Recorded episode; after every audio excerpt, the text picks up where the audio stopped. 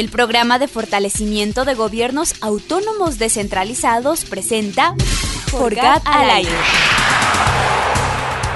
Un espacio para abordar los temas de la política pública local, el buen uso de recursos públicos, la eficiencia de los modelos de gestión y la articulación del Estado con la sociedad civil. Forgat al aire con la conducción de Edison Mafla.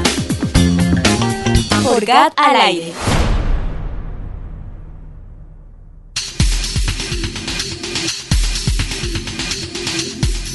Buenos días, buenas tardes, muy buenas noches en todo el mundo, quienes nos pueden alcanzar a través de nuestras señales de Radio Voz Andina Internacional y este es tu programa Forgat al aire.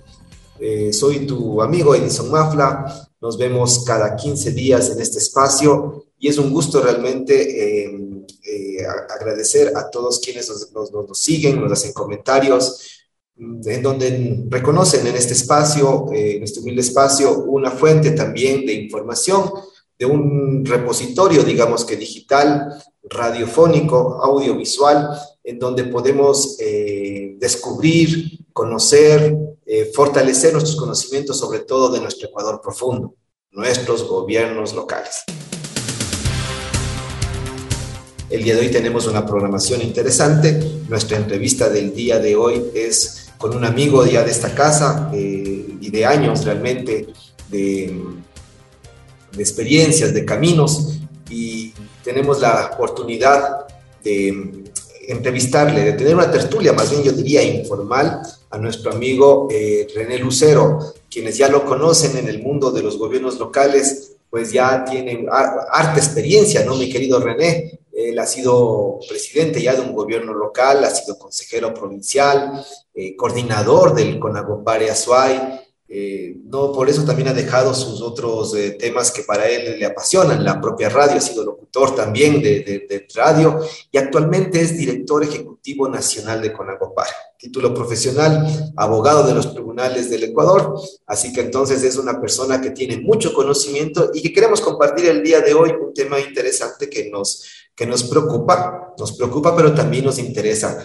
y queremos invitarle a tener esa tertulia para hablar justamente de esa posible relación, el fortalecimiento de las coordinaciones y de las articulaciones entre niveles de gobierno. Y qué mejor para hablar de ese tema con René Lucero, quien ha vivido la experiencia directamente de una coordinación interesante eh, trabajada con el gobierno provincial de la SUAY en torno a una competencia que eh, si bien eh, la describe el, el, COTA, todavía tenemos inquietudes de cómo trabajarla adecuadamente, porque si fuera realmente fácil de entenderla, creo que todos los gobiernos parroquiales lo pudieran hacer. Sin embargo, en Azuay se pudo dar este hecho. Queremos que nos comente justamente René Lucero, pero antes darle la bienvenida. Mi querido René, bienvenido a este espacio, a tu espacio de Forgada al Aire.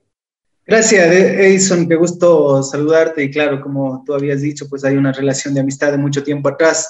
Y esta relación de amistad justamente ha nacido, ¿no? A raíz de los gobiernos parroquiales, de las capacitaciones, las asesorías, el fortalecimiento que hemos venido dando de hace muchos años, ¿no? Y precisamente empezó esto en la provincia de La Suay, cuando tuve oportunidad de ser por más de tres ocasiones presidente de Conagoparia Suay, teníamos nosotros una visión bastante clara, ¿no? De que el tema empieza por fortalecer las capacidades, por descubrir en el individuo, en el sujeto político, la intención, la sana intención de hacer las cosas eh, por el colectivo, ¿no? Más no del interés personal. Y eso a nosotros nos dio eh, buenos resultados porque logramos descubrir seres, humanos, eh, seres humanos fantásticos al frente de los gobiernos parroquiales y sobre todo interesados en el trabajo colectivo. En realidad eh, fue muy grato y, como digo, Edison, de ahí nació pues esta, esta relación de amistad con, con Edison Mafra y con algunas personas más, incluso que trabajan en el tema de gobiernos parroquiales. Gracias y felicitarte por tu programa también en Radio La Voz Andina. Yo creo que estos espacios son muy productivos eh, nos ayudan a, ver qué es lo que estamos pensando los ciudadanos que estamos al frente de la administración, pero también los ciudadanos que estamos y pertenecemos a la ruralidad, al territorio y que sufrimos en carne propia muchas de las veces, muchas de las veces esa desatención, ese queme importismo de ciertas autoridades. Pero aquí estamos para poner el pecho a las balas, eso Así es, mi querido René, así es, definitivamente los gobiernos parroquiales rurales son los espacios, eh, digamos que de, mayor importancia, yo diría, en este ejercicio de tener claridad sobre los contextos y las coyunturas locales. Y en ese espacio también nos hemos encontrado más de una vez. Y ahora queremos conversar contigo algo específico, pero de gran trascendencia. Y creo que, y creo que puede ser además un tema muy eh, oportuno en estos momentos de, de crisis política, crisis económica que, llevamos eh, arrastrando ya y que en donde eh, la lógica de, la solidaridad, de la subsidiariedad, de la equidad, creo que deberían primar sobre todo en quienes hacemos la gestión pública, ¿no? O quienes desde la academia teorizamos sobre la gestión pública. Es muy interesante y muy bonito, eh, digamos que recibir una charla magistral de que esto se tiene que dar, pero ya en la práctica esto implica renunciamientos, sacrificios, esfuerzos, capacidades. Y en el caso de, de Azuay, esto se pudo llevar a cabo con una experiencia muy interesante alrededor de la gestión de la, de la competencia del mantenimiento vial por parte de los gobiernos parroquiales y del, del Consejo Provincial, justamente de todo lo que tiene que ver con la vialidad rural. Coméntanos de a breve resumen un poquito cuál fue el, contexto sobre el cual se dieron cuenta que era importante aunar esfuerzos y que era posible, ¿sí?, eh, conjuntar a estos dos niveles de gobierno, mi querido René. Edison, yo te vuelvo a decir el mismo tema, ¿no? El tema es que primero los gobiernos parroquiales, quienes estamos al frente, debemos estar conscientes de lo que está escrito en la Constitución y en el COTA tiene que eh, darse concepto, ponerse en práctica, ¿no? No es cuestión que te digas, eres un gobierno autónomo, descentralizado, eh, con autonomía financiera, administrativa y todo lo demás, y no haces nada por poner en práctica lo que es un gobierno. Hay que empezar a pensar y decir, claro, a ver, yo soy un gobierno y voy a gobernar sobre tal o cual cosa, ¿no? Me ha dado la posibilidad a la gente de hacer eso. En ese contexto, yo creo que cuando nos vamos preparando, vamos descubriendo, ¿no? ¿Qué es lo que tiene la ley para nosotros? Las ventajas de ser un gobierno, las ventajas de ser autónomo. Bueno, entonces ahora sí empecemos a pensar, vamos a vivir nuestra verdadera autonomía. Segundo, yo creo que hay que pensar eh, que todos los que estamos dentro de una institución pública somos políticos, pero políticos con visión, dándole, dándole ese concepto claro, que la política es el arte de gobernar, de servir, de buscar estrategias para cumplir ciertos objetivos, ¿no es cierto? Y en ese contexto yo creo que lo que hay que ir descubriendo es la voluntad que nosotros tenemos políticos. ¿En serio estamos, en serio estamos en, dentro de los gobiernos parroquiales con vocación de servicio? ¿O estamos por cobrar un sueldo? ¿O estamos simplemente porque, bueno, ya me eligieron y listo? En ese contexto, yo creo que lo que nosotros logramos encontrar en los gobiernos parroquiales, y no solamente en los gobiernos parroquiales, sino en el mismo prefecto de la provincia de la SUE, esa voluntad política de servir, el sentarnos a conversar, el sentarnos a dialogar, qué hacer para mejorar la provincia. Y ahí nos encontramos y decíamos, a ver, perfecto, la posibilidad, dice la Constitución, que somos un Estado social, de derecho, descentralizado, entonces pongamos en práctica. Pongamos en práctica la descentralización. Si el gobierno puede dar a los municipios la capacidad de manejar tránsito, la prefectura, siendo una competencia concurrente, sí tuvo y sí tiene la posibilidad de dar esa competencia de vialidad, de transferir la competencia. Pero claro, la transferencia es con recursos, con plata, con billete. De lo contrario, no, tiene sentido. Y en el ASUAI logramos que así sea, de verdad. Logramos que así sea. Se impuso en, en su determinado tiempo, enmarcados en la ley, se colocó una tasa para contribución de, para la vialidad, ¿sí? esa tasa hacía que la prefectura tenga una cierta cantidad de dinero. Pero claro, ese recurso fue manejado un buen tiempo directamente por la prefectura, haciendo proyectos y obras, pero ahí viene la parte interesante en donde las juntas parroquiales hemos sido protagonistas, en hacer una propuesta que esa plata sea transferida a los gobiernos parroquiales que esa plata sea manejada, administrada por los gobiernos parroquiales, pero claro, en base a una ordenanza de delegación de competencias, ¿sí? Y eso es lo que se dio, logramos hacer una ordenanza, ese recurso, hasta ahora, ahí hay que decirlo, ¿no? Como dije al principio, hay la voluntad política de algunos, la visión clara, pero también hay esa otra política que te entra alguien y te dice, no, yo voy a eliminar esto y lo demás, y mira lo que pasó en la provincia de La Suay, lamentablemente, una tasa que estaba colocada Sí, colocar un impuesto dice no es nada fácil, colocar una tasa no es nada fácil, es no poder dormir, es pensar que, claro, el ciudadano va a tener que contribuir, pero está contribuyendo para algo bueno. Pero claro, alguien vino y ¡pum!, la tasa fuera. Y ahora el modelo de gestión no ha caído se sigue entregando recursos a los gobiernos parroquiales y la ordenanza dice claramente que se entrega la cantidad de recursos de acuerdo a la cantidad de kilómetros que tiene cada una de las parroquias. Pero antes habían 7 millones que ingresaban solo de la tasa y se cogía ahí 7 millones para las juntas parroquiales. Imagínate eso. Hay juntas parroquiales que ahora reciben del Ministerio de Economía y Finanzas 150 mil dólares. Hay algunas que reciben 75 mil dólares. ¿Qué hace con 75 mil dólares? Y que la prefectura, de acuerdo a sus kilómetros, oiga, si tiene 100 kilómetros, que le dé 90 mil dólares le da mucho más que el Ministerio de Economía y Finanzas y sirve para trabajar, para hacer mantenimiento vial. Y claro, eh, ahora continúa ese modelo de gestión, pero continúa el modelo de gestión, los, los ingresos, los recursos que les dan a las parroquias es inferior, es menos, porque ya no hay la tasa, porque lo que está haciendo ahora la prefectura es entregando de lo que recibe el Ministerio de Finanzas, es decir, compartiendo esa plata. Antes, en cambio, sumaba esa cantidad y se distribuía. ¿Sí? Pero ahora, pero bueno, el modelo de gestión al fin y al cabo continúa. Este rato los gobiernos parroquiales siguen recibiendo recursos de la prefectura de la SUA y ventajosamente no tumbaron todo ese modelo de gestión que nos costó, como se dice en el argot popular, muelas. Eh, no la tumbaron, sí un gran porcentaje que nos dio mucha pena, pero, pero sigue, ¿no? Es decir, en la provincia de la SUAY, las vías de segundo y tercer orden le pertenecen, les pertenecen a las juntas parroquiales. Y esto da dos cosas, ¿no? La una es que te hacen vivir la verdadera autonomía, te hacen sentir como gobierno autónomo descentralizado. Y no es que eh, te entregan la plata, arreglas los carreteros y listo. Tienes la posibilidad incluso de hacer una reglamentación interna para el cuidado vial. Es decir, yo arreglo mis carreteros y resulta que el siguiente día viene el señor presidente de la Junta de Agua Potable, pum, te corta por la mitad del carretero y no pasó nada. Igual la Junta Parroquial tiene plata para arreglar. No, señor. En el caso, en muchas de las parroquias, nosotros habíamos elaborado reglamentos para el cuidado de la vía. Teníamos que hacer un reglamento que diga, por ejemplo, si hay personas que necesitan hacer una construcción en la vía, no podrá pasar más de 24 horas, solo por ponerte un ejemplo, ¿no? No podrá pasar más de 24 horas del material sobre la cuneta. En caso de haber eh, tempestades, lluvias o cambios climáticos, será responsabilidad del usuario la reconstrucción de la vía y el mantenimiento de la cuneta. Si la Junta Administradora de Agua Potable necesita hacer un corte vial, solicitará a la Junta Parroquial la autorización para hacer el corte de la vía y la vía tendrá que utilizar materiales de reposición y equipos necesarios para que la vía quede compactada y en, las mismas conexiones, condiciones a las que se entregue. Es decir, mira, toda esta posibilidad que, que, se ha dejado construida, hay algunos eh, gobiernos parroquiales que continúan, otros lamentablemente, hay que decirlo, pues, ¿no?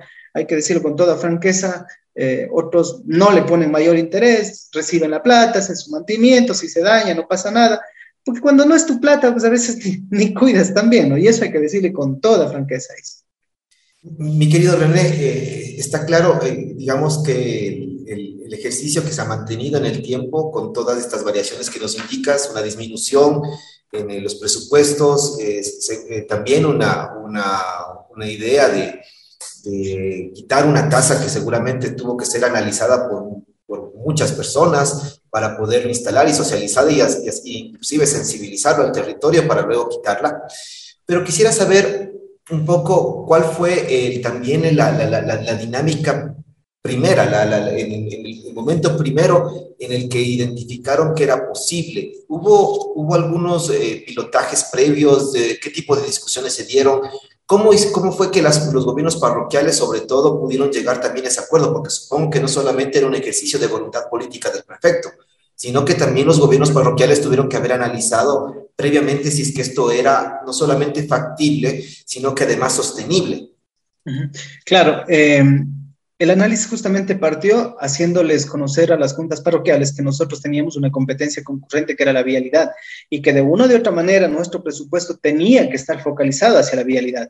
Ya no era cuestión solamente de ir a hacer el mantenimiento de la casa comunal, la cancha deportiva o a desentar el parque o alguna cosa de esas, sino había que pensar en la vialidad. Y la vialidad, ojo Edison, que es un trabajo que hay muchas cosas que cruzan como eje transversal ahí. Imagínate educación hay muchos sectores en donde tienen que salir los niños, los padres de familia en sus vehículos y las vías en condiciones deplorables. Puede causar algún accidente y todo lo demás. La producción. Mire, la mejor forma de trabajar con la producción no es dándole abono a la gente, no es dándole semillas. La mejor forma de producción es dándole vías en buenas condiciones para que entre la materia prima y para que salga el producto en buenas condiciones. El costo del transporte disminuye, el costo de, producción, eh, si bien es cierto, se puede mantener, pero puede mejorar el costo de, de, la venta del producto. Es decir, un montón de cosas porque la producción llega en buenas condiciones. Todo eso se analizó y se pensó, a ver, te cuento cuando la primera vez que la tasa solidaria empezó sumando alrededor de unos dos, millones y medio aproximadamente, o, un poco más. Claro, y le dijimos al prefecto, vea prefecto, nosotros, al igual que ustedes, somos responsables de la vialidad. Si usted nos coloca todo ese recurso de la tasa solidaria, nosotros le vamos a colocar el 25% de lo que recibamos. Es decir, si yo recibo 100 mil dólares, yo le voy a poner 25 y vamos a hacer un proyecto de 125 mil dólares. Si yo recibo 50, obviamente le voy a poner 12 mil 500. Entonces, claro, el prefecto decía, chévere, sumamos. O sea, si estoy recibiendo, si, si, nos estaba poniendo él un millón de dólares, nosotros estamos colocando 250 mil. Como nos estaba poniendo 2 millones, estábamos poniendo 500 mil a las juntas parroquiales. Y no es que le depositábamos a, la prefectura ni nada, sino recibíamos en nuestra propia cuenta, sumábamos la contraparte y no servía para, para la parroquia. Eso hizo que el prefecto diga, estamos de acuerdo. Me parece que los dos, tanto las juntas como la prefectura, estamos con la intención de trabajar. Y claro, ellos tenían obviamente que, colocar ese recurso, pero mira, no, no, eh, siempre ha habido unos cuestionamientos que decían, pero la prefectura solamente está poniendo la plata de la tasa solidaria, no está poniendo de su bolsillo ahí viene el tema y que nos tomaría un largo tiempo, Edison, de explicar cómo funciona el modelo de gestión de la provincia de la SUAY, pero te sintetizo, ¿no? El modelo de gestión de la SUAY tiene varios ejes. Una parte es las vías de asfalto, las que conectan de la conexión intercantonal, la interparroquial y las vías de parroquia, eh, de las, las internas de la parroquia, digamos. La prefectura tenía que encargarse esas vías, las vías intercantonales en, en tema de asfalto. Entonces ellos decían, a ver, nosotros nos comprometemos en eso mientras ustedes se comprometen allá. La idea era no cruzarlos. Pero habían otras cosas, ¿no? Que la prefectura, además, para incrementar su recurso para hacer el asfalto, porque no era suficiente con el que venía del Ministerio de, Finanzas, ahí tenían varios subsistemas. Por ejemplo, el subsistema que era el pago de el pago de peaje solidario y se colocaron peajes en cuatro vías en la provincia de la Peaje, peajes subsidiarios es decir, un peaje de 35 centavos, no un peaje de dólar, no un peaje de 50, sino subsidiario porque aportaba la prefectura y aportaba el ciudadano. Lo uno. Con eso la prefectura podría hacer sus vías de asfalto, las que les correspondía a ellos. Pero incluso, mira, aquí hay un, tema que yo estoy echándole cabeza y tal vez te pase también por, por tu mente lo siguiente. Yo le vengo pensando, ¿qué hacen los alcaldes en la Cámara Provincial? cuando todo el presupuesto debe estar focalizado en la ruralidad? ¿No será que tenemos que ir pensando ya en una reestructuración de la Cámara Provincial solamente con gente de la ruralidad? Porque claro, la provincia es íntegra, urbano y rural, pero claro, las competencias están focalizadas hacia lo rural. ¿Y por qué te digo esto? Es por, los, por lo siguiente, porque cuando teníamos que negociar los votos, cuando necesitábamos los votos para, la, para que se apruebe esta ordenanza, dependíamos de los alcaldes. Y claro, los alcaldes en el caso de, la provincia de La Suaya eran 15, nosotros éramos siete presidentes. Teníamos que buscar la estrategia. Y claro, la estrategia fue de que la prefectura asigne también un monto especial por los kilómetros del área periférica eh, de, los, de los centros cantonales. Es decir, te pongo un caso al que yo eh, conozco con mayor certeza, el cantón Gualaceo al que me pertenezco. Gualaceo tiene comunidades aledañas, ¿no? Por ejemplo, Wilcay, Buljum, El Carmen, eh, Cristo Rey y lo demás. Entonces, claro, nosotros dijimos, sumemos la cantidad de kilómetros que tiene Gualaceo y así los 15 cantones y asignémosles también un presupuesto. Y claro, ahí sí los alcaldes contentos, nosotros con plata, ustedes con plata, a favor. Y se fue. No tienes otra forma. Sí, pero quizás a lo mejor también con este ejercicio que hicieron, yo digo, nada ni, arbitrario, ni tampoco eh, tipo ruleta rusa, ¿no es cierto? tratando de apuntar a, donde vaya el tiro. Pero yo digo más bien muy pensado, muy bien pensado políticamente, estratégicamente. ¿No será que esto también nos puede llevar eh, a un ejercicio también de una relación más eh, fuerte también con los gobiernos locales, pensando que, por ejemplo, eh, estaba ahora también, ya que tú me pones a pensar, el artículo 135 del COTAD justamente habla sobre ese esfuerzo conjunto que tienen que hacer los regionales, los provinciales y los parroquiales sobre el tema del fomento productivo. Si bien en las competencias del 45 y 65 se habla de, un detalle específico, pero el descriptivo del, del, fomento productivo en el, en, el, en el, 135 invita a pensar toda una estrategia de fomento productivo en donde no solamente está la responsabilidad del gobierno provincial, sino que se les pone en el mismo nivel al gobierno parroquial para que haga innovación tecnológica, emprendimientos, infraestructura productiva. ¿Y no crees que en ese campo yo creo que, sobre todo en aquellos cantones que tienen esa vocación más hacia el agro, hacia el desarrollo, hacia el fomento hacia el turismo, no sé, ¿no tendrían también este interés de participar activamente los gobiernos locales quizás? para poder insumar y, qué sé yo, darle a ese sentido que tú dices de la vialidad, por un lado de la producción, pero también para el fortalecimiento, digamos, integral de toda la competencia. Mira, yo creo que sí, nosotros ahí eh, tenemos una linda experiencia y cuando estoy en el programa de radio me llaman siempre la gente de la feria de los productores de la prefectura de la SUAY. Eh, esa feria Mira, yo siempre hay que pensar de manera integral en las cosas, no cosas sueltas y que te den beneficio político momentáneo. Este tema que hablábamos anteriormente y decíamos, ¿no? Logramos que los municipios reciban su plata. Claro, no estábamos logrando el beneficio para los alcaldes, estábamos logrando el beneficio para los vecinos de la población rural, del margen urbano, digamos, los que están a la margen del, del urbano cantonal.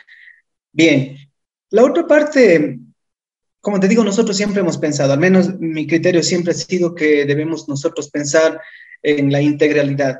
Y yo me preguntaba en la provincia de La Suay, yo cuando fui consejero, eh, me gustaba ser un consejero activo, te, te, digo, no, no, no me gustaba ser de los que te llaman a sesión y vas, si no alcanzas, no vas, delegas a alguien, no. Yo era de los que me gustaba ser protagonista, el estar con el técnico, visitando, cuando van a entregar los proyectos de riego, cuando van a hacer los levantamientos, cuando, cuando hay reuniones, me gustaba estar en eso. Y por eso es que alguna vez le di seguimiento a uno de los mejores técnicos que tenía la provincia de La Suay en tema de riego que lamentablemente en estas circunstancias hace poco tiempo atrás falleció. Eh, era un hombre que le gustaba estar cerca de la gente. Y alguna vez le decía, Wilson, a ver, nosotros estamos invirtiendo en, en, tubería, en canales de riego, en cemento y en poca capacitación. No se les capacitaba mucho a la gente de los productores. Y decía, ¿y los productos? ¿Y el mercado? ¿Hacia dónde vamos a, a, apuntarle, no? Y claro, entonces decía, ¿cuál es su propuesta? Y con otro compañero consejero logramos proponer una, una, eh, logramos proponer que se instalen ferias para los productores que tenían sistemas de riego eh, implementados por la prefectura. Dijimos, ya, me da satisfacción porque sé que el riego que está trabajando el, el, ingeniero está dando resultados y estoy viendo las lechugas, las zanahorias y todo lo demás y la gente está consumiendo. Porque tú sabes, en el, en el, tema de la prefectura, tú puedes invertir un proyecto de un millón de dólares y eso no es reembolsable. No es como los municipios, haces las veredas y eso cobras y ahí vuelve tu plata. En el caso de la prefectura, si es que no haces este, cierras el círculo, es un gasto. Y la gente a veces eso no entiende. Solo gastas y gastas, pero lo que tiene que es regresar, no regresa a los bolsillos de la prefectura, pero sí al de, los, al de las personas. Por eso es que en la prefectura incluso se logró tener eh, la empresa Agroazuay. Esta empresa Agroazuay justamente trataba de eso, de fortalecer a los productores, eh, a los agroproductores, eh, el tema de la producción de animales menores y todo lo demás, como motivando e incentivando a la gente de la población rural a continuar cerca del área rural, ¿no? para que la gente deje de emigrar mucho a la ciudad. Pero le faltaba, como digo, este plus y lo logramos poner este plus. Ahora en la prefectura hay dos ferias ahí, que no ha cambiado, creo que en absolutamente nada de lo que se vino trabajando desde anterior, más bien continúa. No sé si algo le mejoraron, no, no, no sé en estos días qué ha pasado, pero continúa eso. Entonces, nos hemos metido también en ese tema. ¿eh? Estamos conversando con René Lucero, eh, una tertulia interesante y yo creo que de coyuntura, mis amigos de gobiernos locales, de coyuntura, de coyuntura no solamente para el nivel parroquial, que profundamente lo conoce René, y que además ha estado también en otros niveles de gobierno, pero profundamente diría es para los tres niveles de gobierno. Esta relación multinivel, esta relación intersectorial, este ejercicio eh, de entender eh, los, los, los, problemas no solamente con una sola causa, sino que sean multicausales y que sus efectos tienen que tener una eh, correspondencia multidimensional, ha hecho la posibilidad de, de René de ahora de, de, de, seguirse preguntando y cómo poder socializar esto en otras juntas parroquiales, cómo proponer estos modelos, mejorarlos, fortalecerlos quizás, sobre todo ahora que tenemos además una coyuntura especial transición de los gobiernos seccionales en el 2023 y dos años más del gobierno nacional. ¿Cómo llegarán las nuevas juntas parroquiales? ¿Se reelegirán? Eh, ¿Vendrán nuevos? ¿Qué modelos de gestión son los que ellos vayan a poder aplicar? ¿Cómo prepararnos para esa transición luego de, de un periodo de, de, de, pandemia en donde muchos de los gobiernos locales también han tenido que dejar sus prácticas habituales, ¿no es cierto?, de inversión y más bien dedicarse a los temas de pandemia y, de fortalecimiento de la salud de sus pobladores también.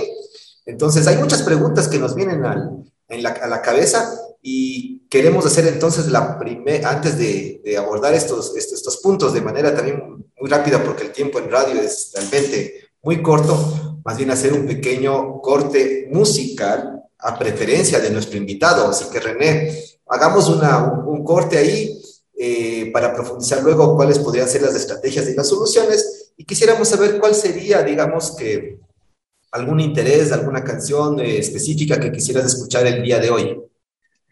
Bueno, yo eh, en mi programa hago música ecuatoriana, me gusta la música ecuatoriana. Eh, una de mis favoritas, uno de mis pasillos favoritos es, por ejemplo, Amor Dolor o la canción Ángel de Luz o Alme los Labios, que es una linda canción, ¿verdad?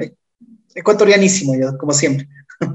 Mi querido René, entonces vamos con, con tu preferencia musical de Alma en los Labios y escuchemos entonces en la voz de Julio Jaramillo esta canción icónica de nuestro folclore ecuatoriano, de nuestro pasillo, ¿sí?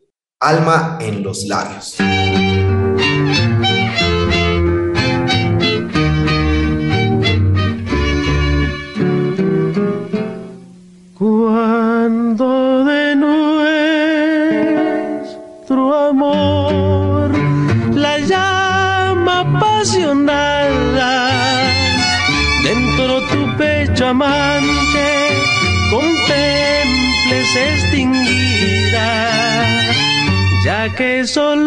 Ti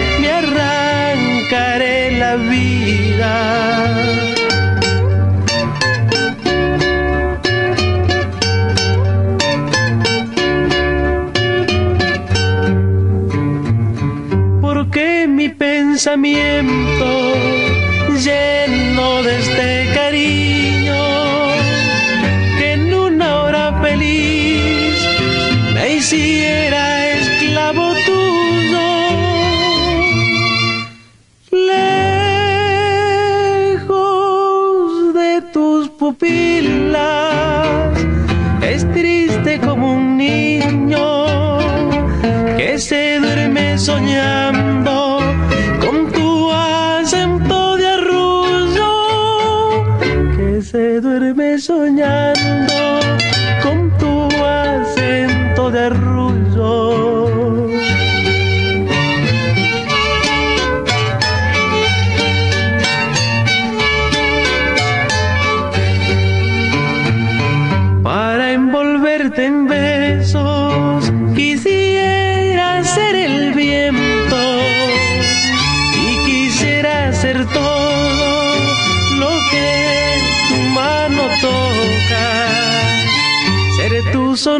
ser hasta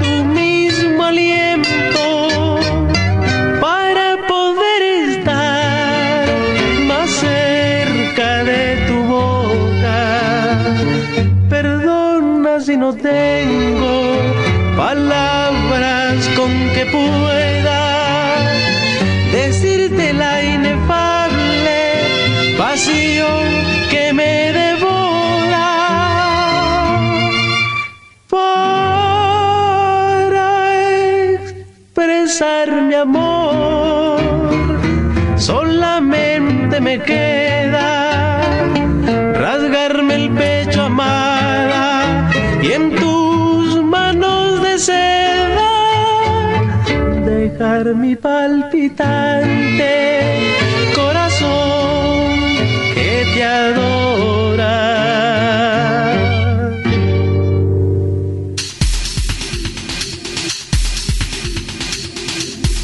¿Qué tal mi amigo esa canción? Linda, linda, te estaba tomando agüita aquí. Sí, para, pa- para la nostalgia. Yo ya, ya me imagino esos programas que tú haces allá motivando y emocionando a tu, a tu público. Me parece muy bien, mi querido amigo.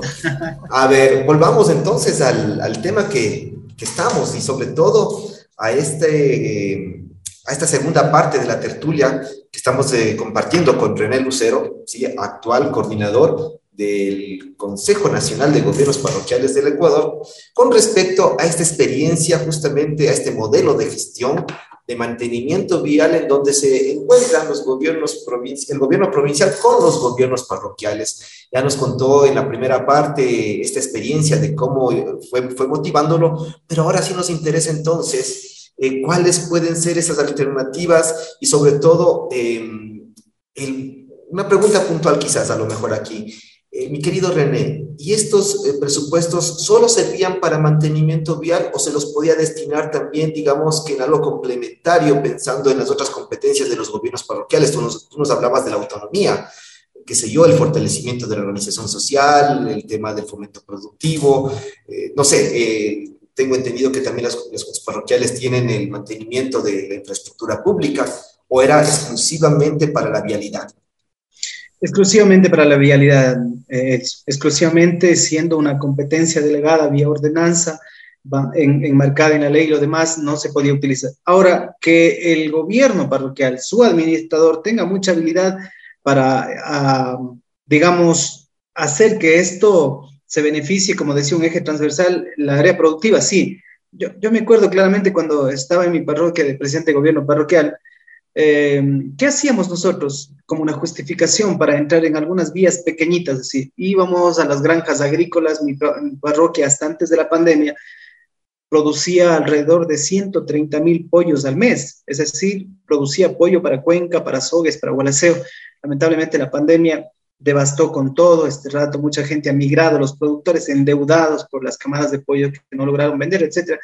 Lo que hacíamos nosotros era entrar a donde estaban las granjas y lo demás para saber cuántos eh, beneficiarios íbamos a tener ahí. Y entrábamos y automáticamente la gente no quería que le regales absolutamente nada más, sino que le des vías en buenas condiciones. Por eso decía, es un eje transversal que, que, que, que sirve mucho el tema de la viabilidad, ¿no? pero en sí la contratación de maquinaria, en este caso de pasos de agua, de construcción de cabezales para los pasos de agua, eh, incluso ahora eh, hicieron una modificación a la ordenanza y hay la posibilidad también de hacer bacheo asfáltico en algunas partes que el presupuesto les alcanzara, ¿no? Pero de ahí no más, porque antes la ordenanza era exclusivamente para hacer mantenimiento vial a nivel de lastre eh, y pasos de agua en, en las vías de segundo y tercer orden, pero no va más allá. Entendido. Y siendo entonces eh, es un poco la, el ejercicio, ¿tú cómo le ves la posibilidad de réplica de este modelo de gestión?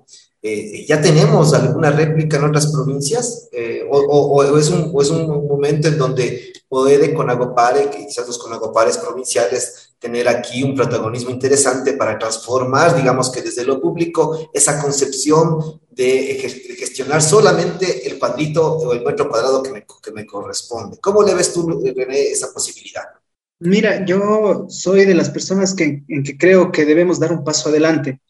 Y te, te cuento, eh, adicional a esta experiencia, por ejemplo, lo que sucede en la provincia de La Suaya, en el cantón Gualaceo. Desde el año 2003, ocho juntas parroquiales, ocho a nivel de todo el país, son las que cobran sus propios impuestos prediales en su territorio. ¿Sí? Es decir, tú compras un predio en la parroquia Shirmad, Jadán, Simón Bolívar, etcétera, de Cantón Gualaceo, haces tu levantamiento y ¿en dónde ingresas la escritura? Es en el gobierno parroquial. Ahí se registra en el catastro y ahí pagas tus impuestos. Y esa plata queda en la junta parroquial. Ese es un modelo bueno. El tema del modelo de la, de la, vialidad es bueno. El tema del modelo de presupuestos participativos que tienen en Cuenca, tú conoces, es súper bueno. El municipio entregando efectivo para que las juntas parroquiales hagan. Hemos tratado de replicar esto a nivel de otras provincias. El tema de impuestos prediales, ningún lado más ha podido lograr hacer. El tema de presupuesto participativo del Cantón Cuenca, entendemos, se han intentado en algunos lugares, por la capacidad económica no lo han podido hacer, porque hay gobiernos municipales que son muy pequeños y las juntas han querido hacer eso y prácticamente terminan absorbiendo todo lo que el municipio prácticamente tendría en recursos y casi no es, eh, eh, no es, se me fue la palabra, no es factible, casi no es factible. Este modelo, mire, Edison, no estoy seguro, pero si no estoy mal, hace unos dos meses atrás, dos meses atrás o tres meses, nosotros estuvimos dando unos talleres de capacitación a los consejeros provinciales justamente para abrirles un poco los ojos y decirles, vean, señores consejeros, esto es lo que hay que hacer, hay que proponer, hay que ser legisladores de la Cámara Provincial. No vayamos a ser serviles del prefecto, de que tengamos una línea política, que seamos amigos y todo está bien, pero ustedes van a representar a las juntas parroquiales, ustedes no van a representarse solos. Y esto fue lo que tratamos de inducir a los consejeros provinciales para que empiecen ellos a hacer este tipo de propuestas. No hemos tenido hasta el momento resultado alguno. Sí nos han llamado algunos consejeros, pásenme la ordenanza para ver cómo hacemos, ayúdenos a socializar, con todo gusto. Pero entiendo que aquí en la provincia del Pichincha estuvieron ya aprobando una ordenanza con un modelo, un modelo participativo. No sé si se lograron aprobar, más bien ahora que me, que me, dices, tendría que llamarles a ver a los compañeros si es que lograron o no la, aprobar la ordenanza, pero era que estaban tratando de aprobar algo parecido a lo que tiene la provincia de la Soy. No sé si lo lograron, pero sí sería súper importante que se pueda hacer, ¿no? Ahora, yo, yo lo que creo, Edison, que no solamente debemos pensar en eso, ¿no? En que alguien nos dé, que, que, que, que sigamos recibiendo, sino ser propositivos nosotros también. Muchas de las veces por temor político, por el qué dirá la gente, porque, híjole, si pongo un impuesto chiquito así en la junta parroquial, ya me fregué políticamente, no voy a lograr la reelección y todo lo demás. Pero si cobras ese poquito y logras hacer gestión, obra, mostrar a dónde está yendo la plata de la gente, da buenos resultados.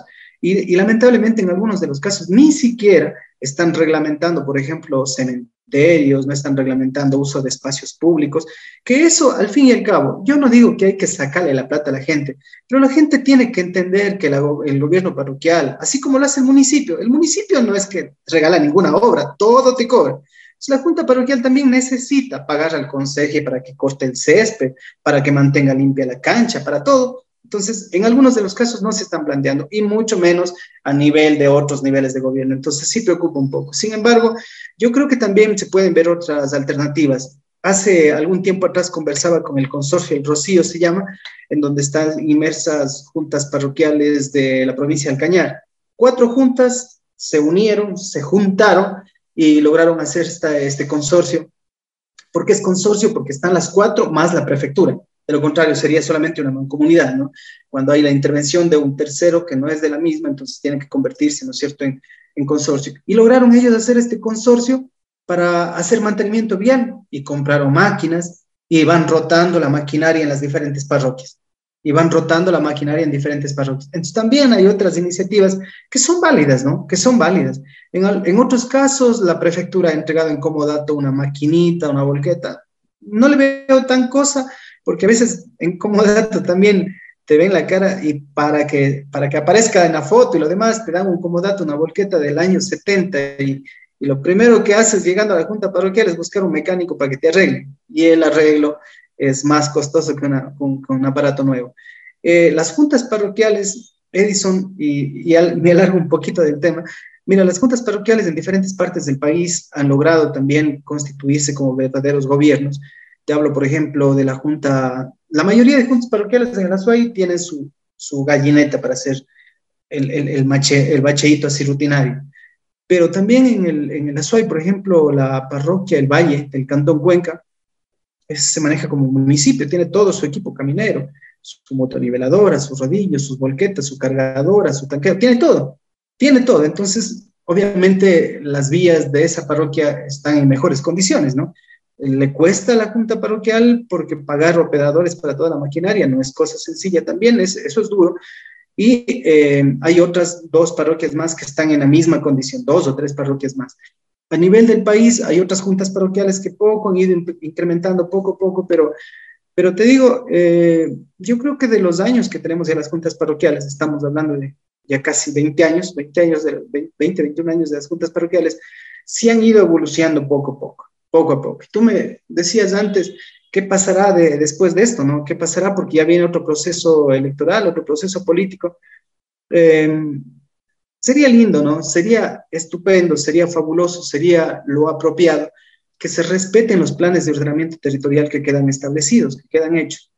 Porque claro, en base a esa planificación, el que tiene, el que viene, tendría que venir y acomodarse nomás, acomodar su, modelo de gestión a esa planificación. Porque lo triste aquí es que de pronto ingresa, y no te hablo solamente de los gobiernos parroquiales, pasen todos los niveles de gobierno, que ingresan y toda el agua.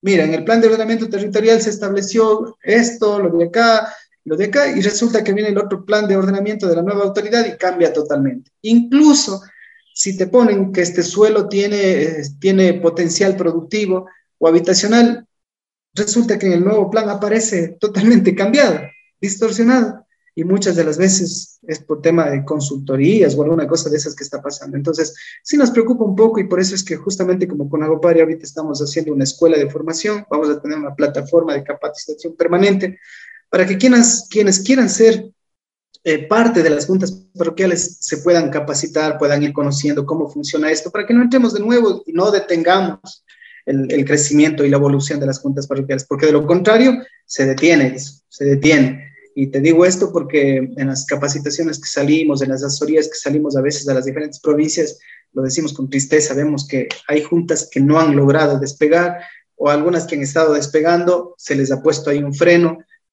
y lamentablemente hay que decirlo, ¿no? Como sucede también en los otros niveles de gobierno, muchas de las veces es por el desconocimiento.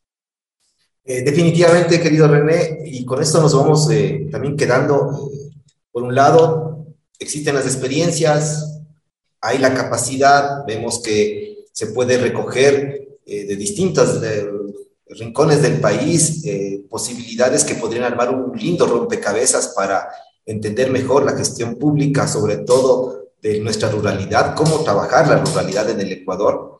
Quizás ahí, y, y ahí con, pedirte como mensaje final, mi querido René, quizás allí, en, este, en esta construcción de, la, de, de, de, una buena ruralidad desde la gestión de lo público, pensar eh, en el rol de la academia. Sabes que este programa es un programa académico, está escrito al área académica de gestión.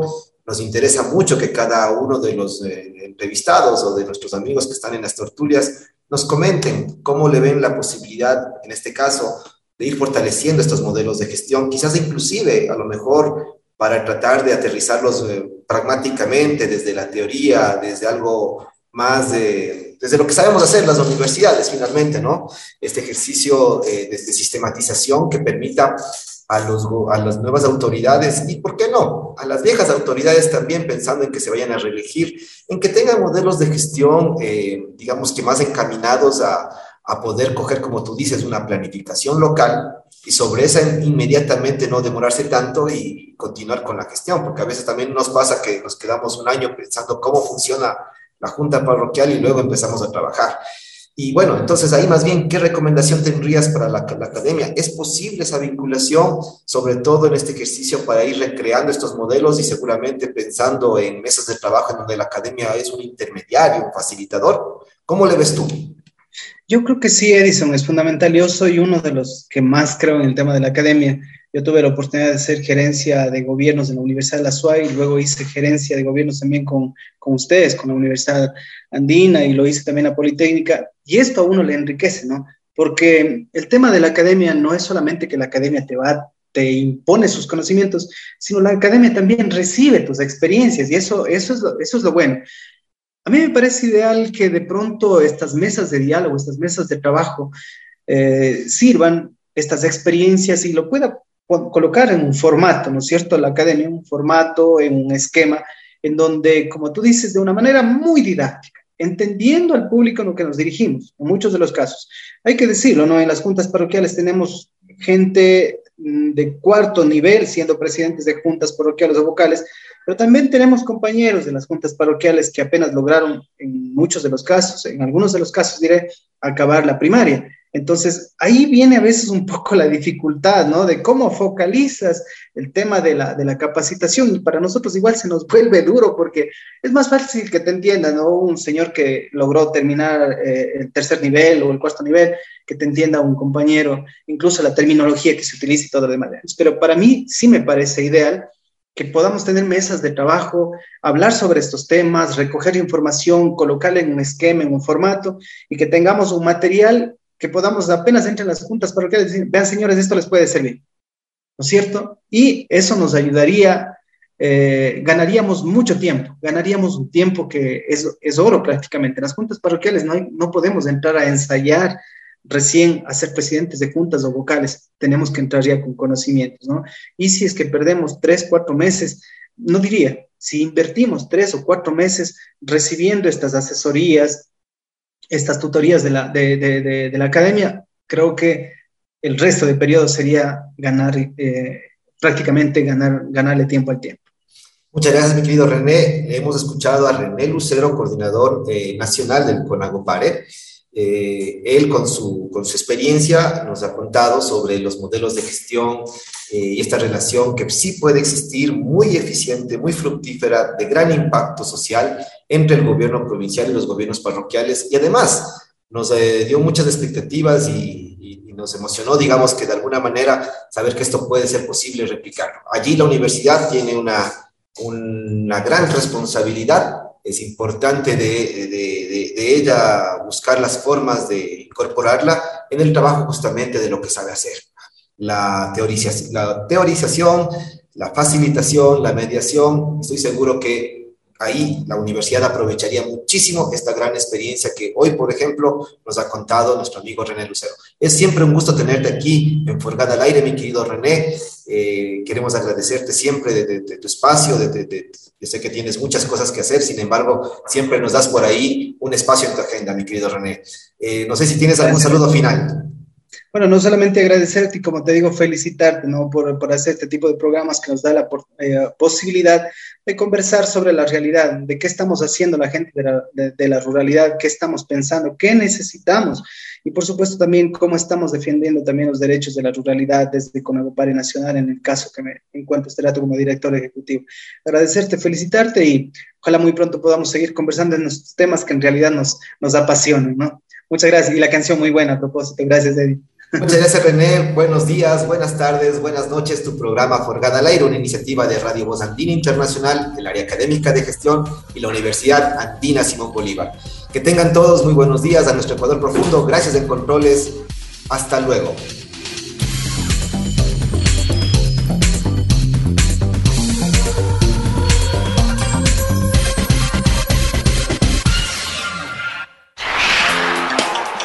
Forgada al Aire fue una producción del Programa de Fortalecimiento de los Gobiernos Autónomos Descentralizados. Les agradecemos por su generosa compañía.